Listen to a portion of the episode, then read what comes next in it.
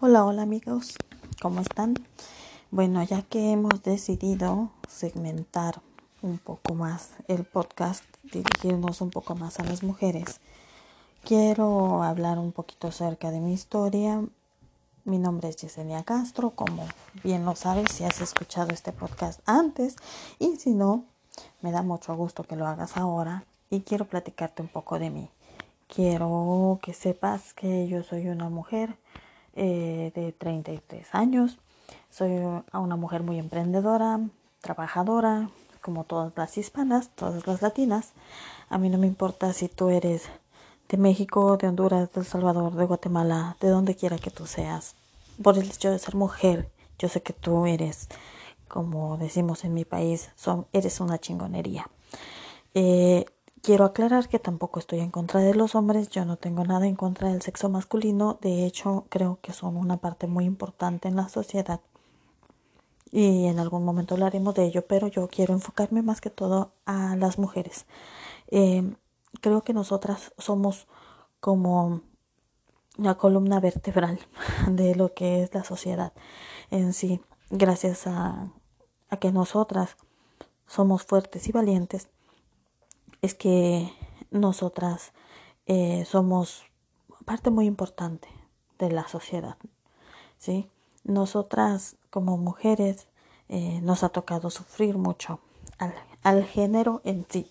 Puede ser que, por ejemplo, en mi caso, no, yo gracias a Dios no he tenido que sufrir uh, tantas cosas malas, porque sé que hay historias mucho peores que la mía, pero pero sí que me ha tocado sufrir y por eso creo que es importante que ustedes sepan quién soy yo. Bueno, yo nací en Acapulco Guerrero, soy hija de un, matrimonio que tuvo dos, dos niñas. Mi papá no logró tener niños varones, entonces pues fuimos dos niñas. ¿sí? Yo soy la menor y siempre fui considerada la consentida de la casa por ser la más pequeña. En realidad, el hecho de haber sido criada como la niña chiquita, me hizo una persona vulnerable y me hizo muy débil en algunos sentidos. Gracias a Dios yo tengo naturaleza fuerte. Mi madre es una mujer eh, fuerte y pues desafortunadamente ella fue una mujer muy fuerte y muy inteligente, pero una mujer frustrada en el sentido de que a ella pues como a la mayoría de las mujeres se le enseñó a que te casas y tu esposo es el que manda en la casa. Entonces mm, yo me di cuenta de la fortaleza que tenía mi mamá, pero de que del sometimiento en el que ella misma se ponía, ¿sí?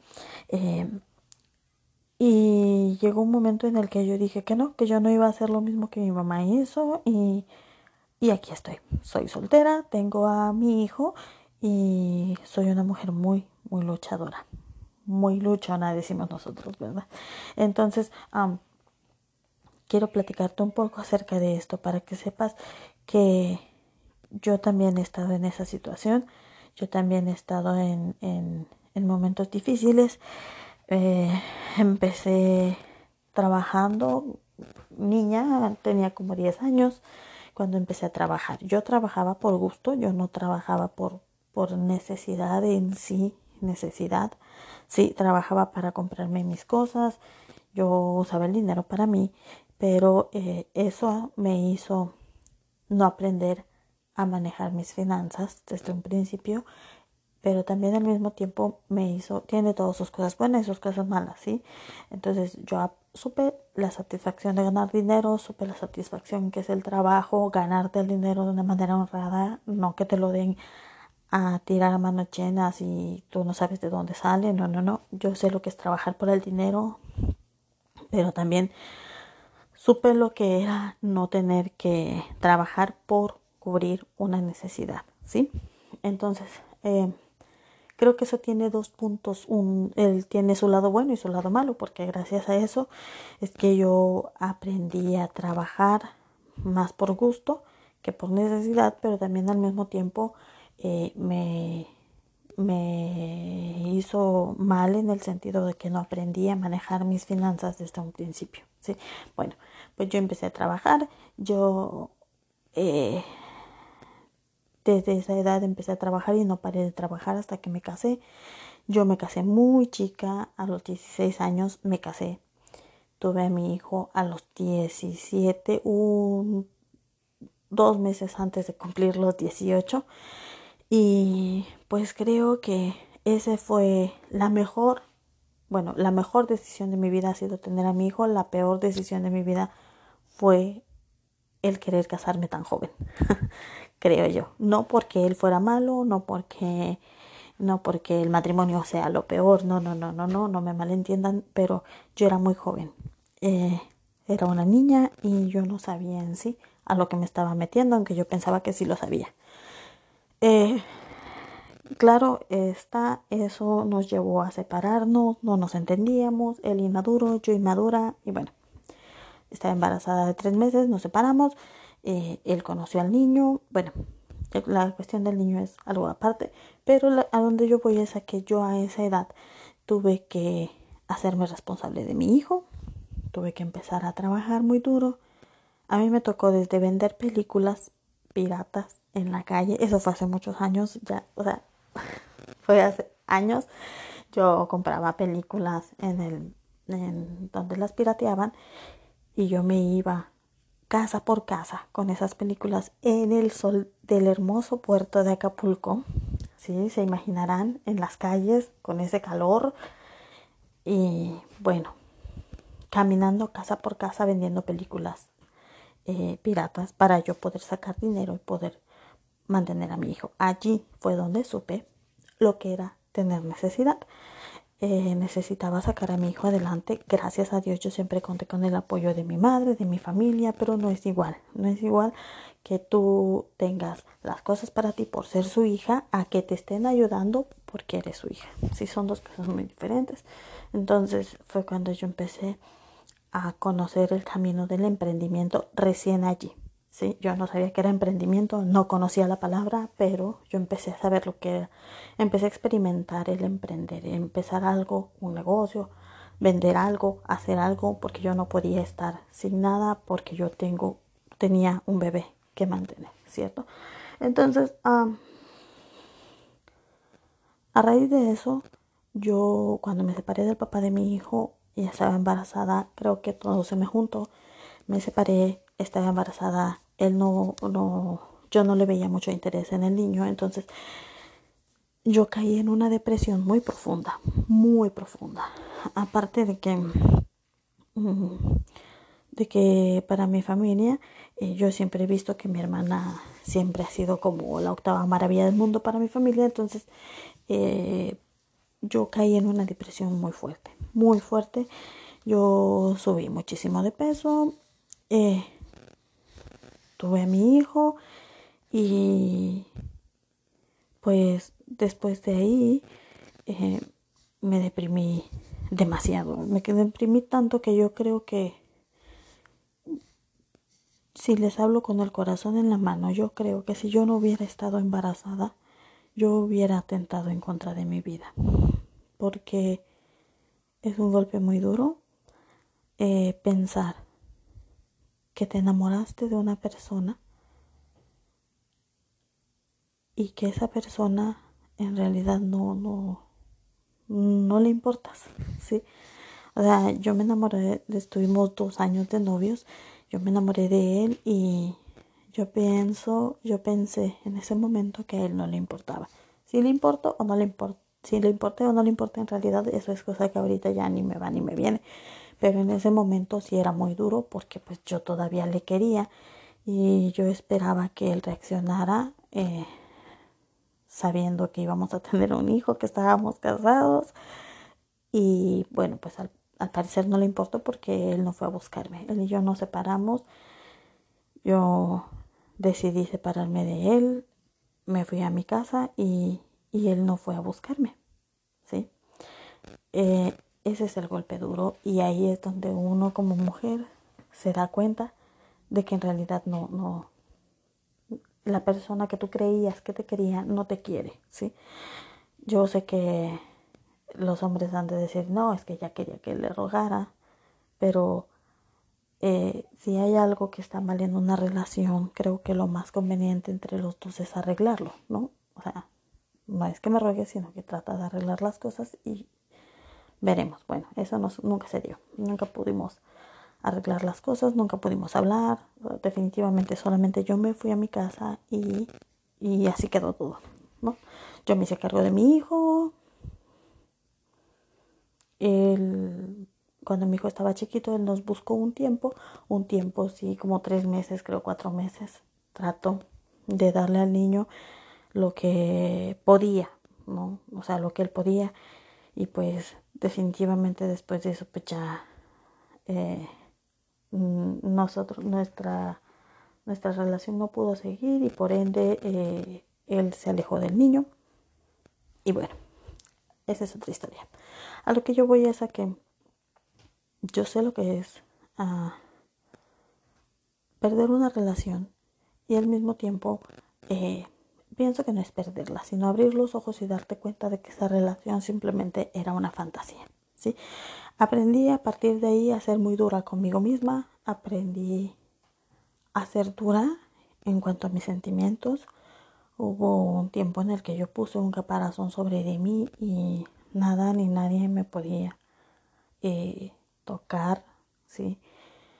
En el sentido sentimental, ¿sí? Porque yo vivía bajo una depresión que escondía con un caparazón de fortaleza, de fuerza, de a mí no me hablen de hombres, de yo no quiero saber nada de nadie, o sea, pero era, era, estaba deprimida, estaba deprimida, yo cada vez continuaba subiendo más de peso, más de peso, más de peso, y empecé a a perderla, yo perdí la fe en mí, la creencia en mí la perdí por completo.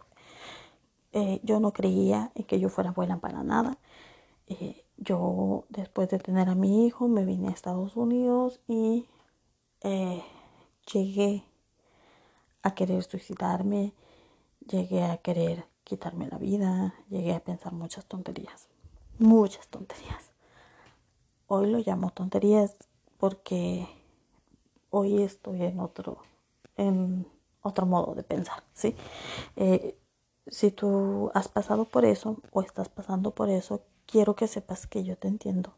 Quiero que sepas que en realidad eh, sé que es difícil y sé que es muy duro, pero en realidad estoy segura de que se puede salir adelante. Yo sé que se puede salir adelante.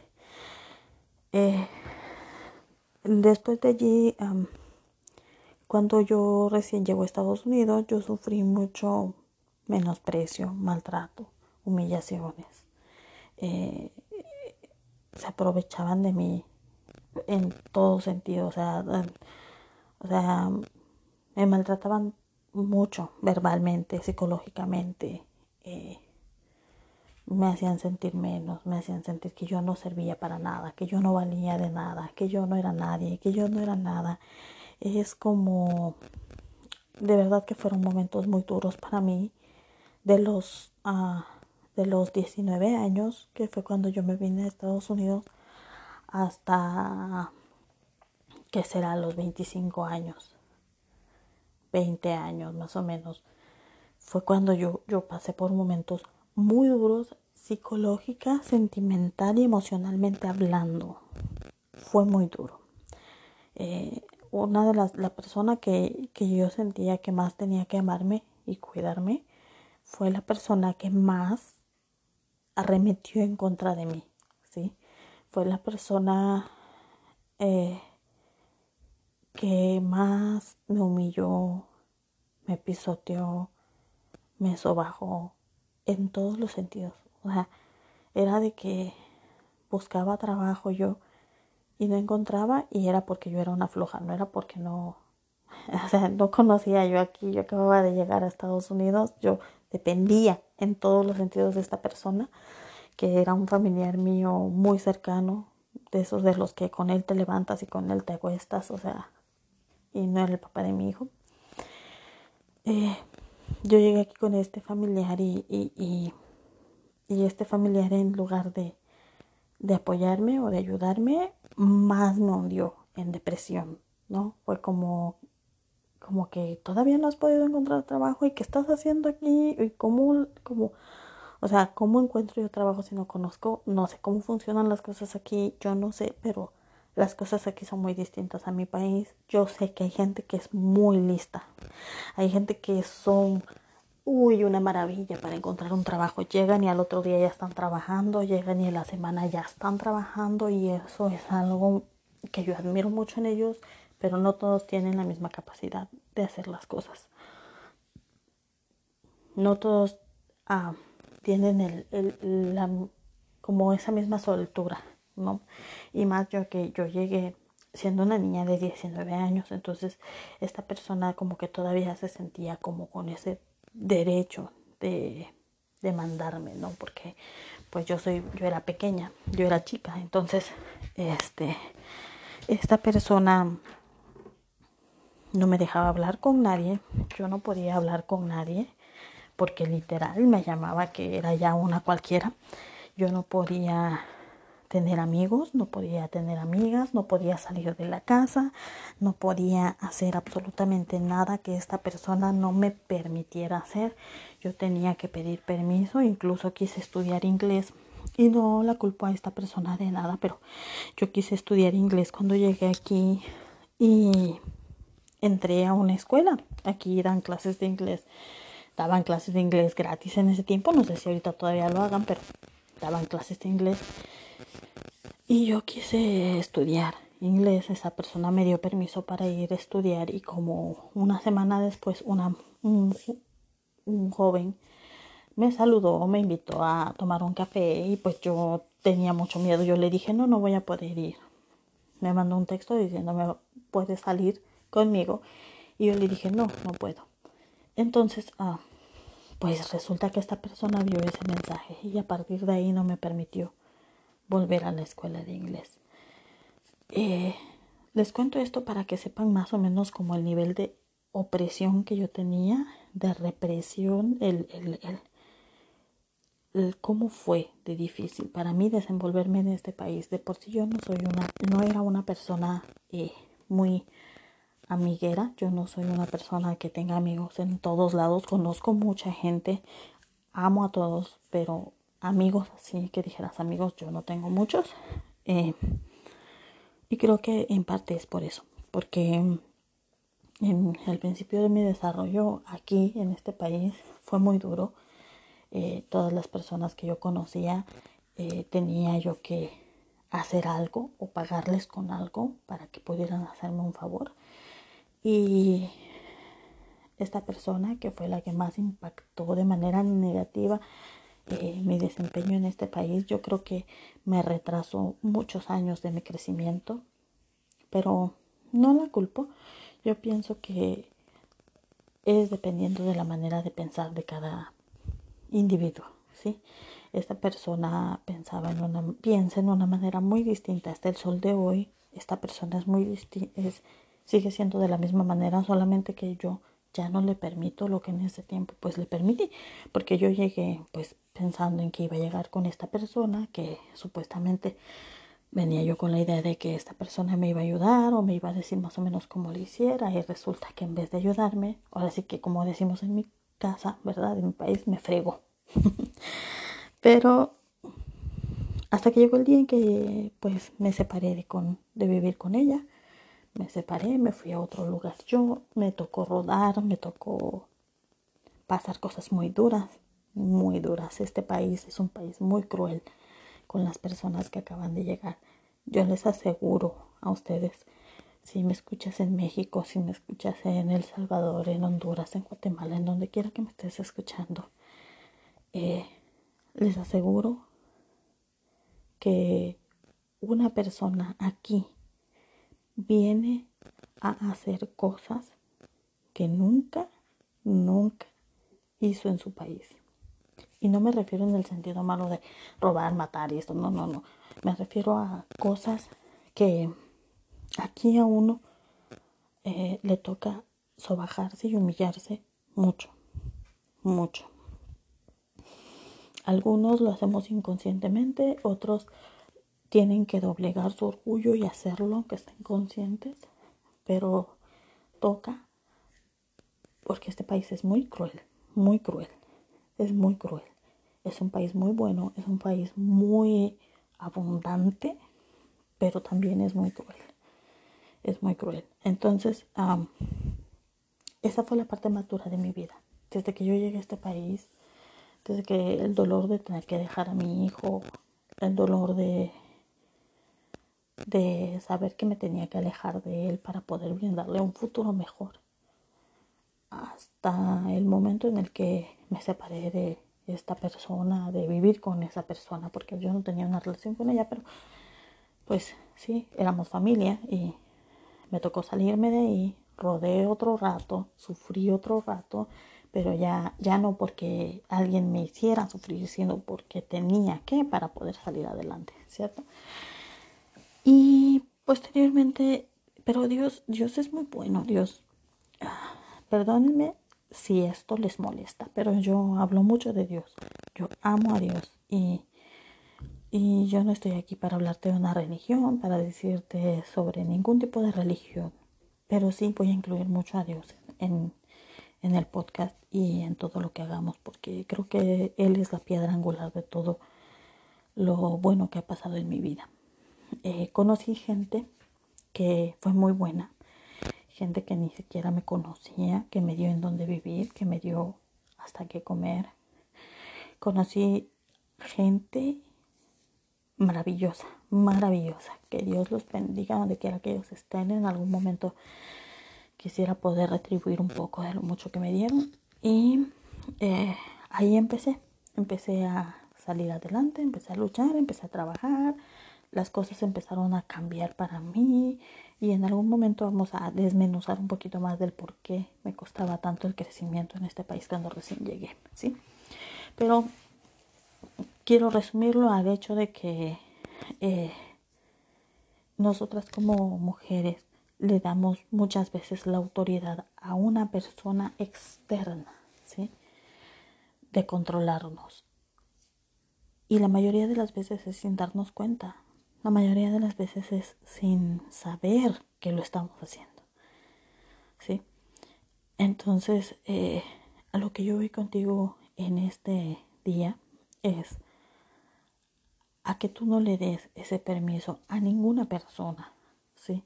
De controlar lo que es tu vida. Yo entiendo que, que en una relación de pareja, tu esposo, pues es tu esposo, pero, pero eso es a lo que yo, eso es lo que yo quiero cambiar en nosotras las mujeres. Nosotras pensamos que nos casamos y a él es el que manda. O sea, a nosotras nos criaron con esa mentalidad de que si tú te casas con él, él va a ser el, el, el, jefe de la familia, él va a ser el que va a mandar en tu casa y lo que él dice se hace y lo que él quiere se hace y como él dice así son las cosas. Y honestamente, eso nos detiene mucho a nosotras las mujeres de crecer. Te pongo el ejemplo del matrimonio porque es como lo más común que hay, ¿no? Pero puede ser la relación entre tus hermanos y tú, entre tu madre y tú, tu padre y tú.